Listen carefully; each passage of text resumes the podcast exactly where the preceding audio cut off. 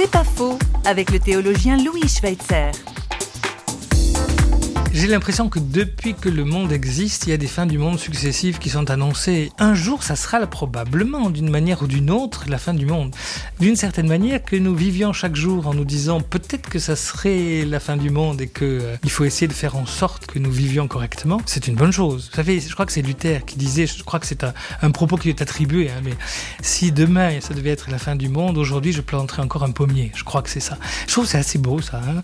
Faire comme si les choses allaient durer et en même temps savoir qu'à tout moment, ça peut s'arrêter. Et ça, c'est vrai sans aller jusqu'à la fin du monde, de ma vie à moi, de mon monde à moi. Ça, c'est vrai. Et ça, ça relativise un peu notre existence. Et je crois que ça peut donner aussi de la densité à notre existence. De savoir que vivre chaque jour comme si c'était le dernier.